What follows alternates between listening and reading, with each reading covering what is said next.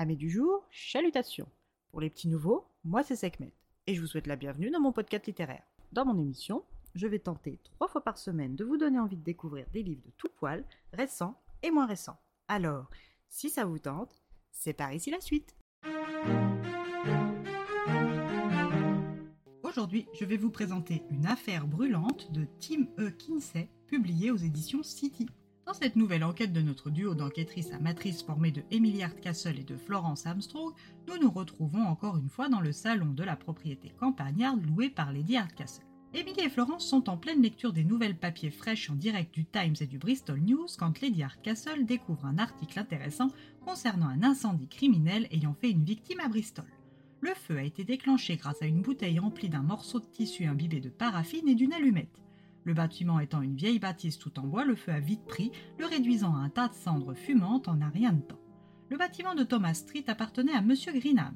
Au rez-de-chaussée, il y avait installé sa boutique, et au-dessus les appartements privés qu'il occupait avec sa femme.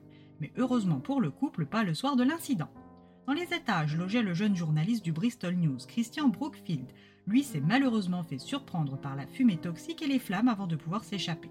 Monsieur Brookfield était un jeune homme de 27 ans. Il n'avait pas de parents, mais encore un frère aîné travaillant dans la machine marchande et une sœur cadette infirmière au Royal United Hospital de Bath. Reconnu par ses collègues comme un bon journaliste respectant l'honneur et des principes moraux de valeur, il s'était donné comme mission de dévoiler la vénalité et l'avarice chaque fois qu'il les rencontrait dans la vie publique.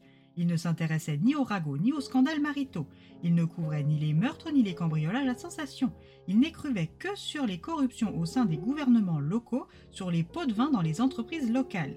Il dénichait tout ce que le cœur de la société peut receler de malpropre et d'avide et en profitait pour révéler les petites ententes sordides passées en sous-main.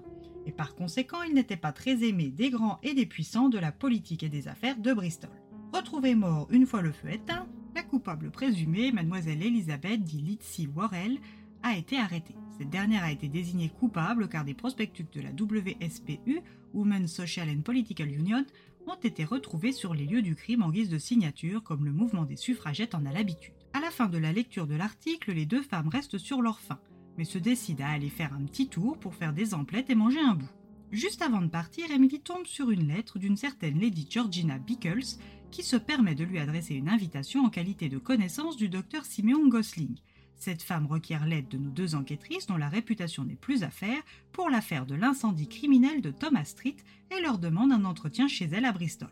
Lady Hardcastle, qui a été piquée par la flèche de la curiosité dès la lecture des premières lignes de l'article du Bristol News, est ravie de cette missive inattendue. Après des emplettes et un repas loin des attentes de nos deux femmes d'action, elles retournent dans le calme de leur maison isolée. Le lendemain, elles se rendent chez Lady Bickles, puis au bureau de la WSPU de Bristol, où elles y font la rencontre de Béatrice Challenger, dit Bitty, tenancière de la boutique du WSPU, et Marisol Rojas, celle qui organise classes et invectives au besoin.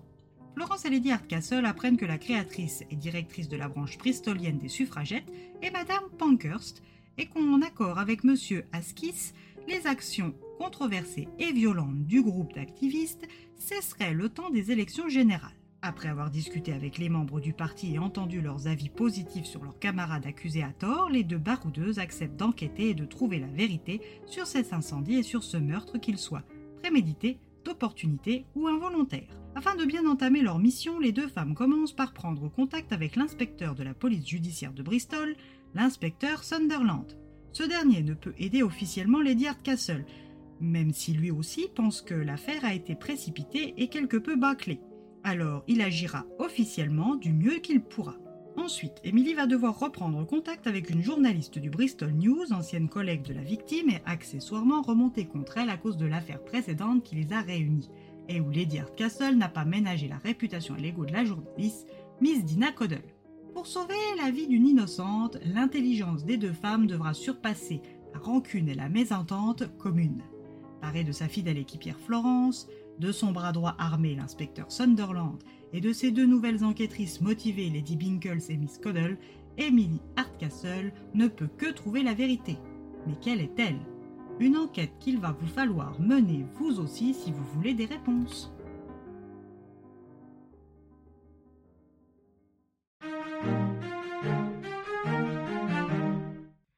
Depuis que j'ai commencé cette série de Cozy Mystery, retrouver Émilie, Florence, Gertie, Daisy et découvrir les nouveaux personnages, c'est l'assurance d'un agréable moment de lecture. Alors que vous ayez lu le tome 1 ou non, je vous recommande ce tome, car dans cette série, tous les tomes peuvent se lire indépendamment les uns des autres.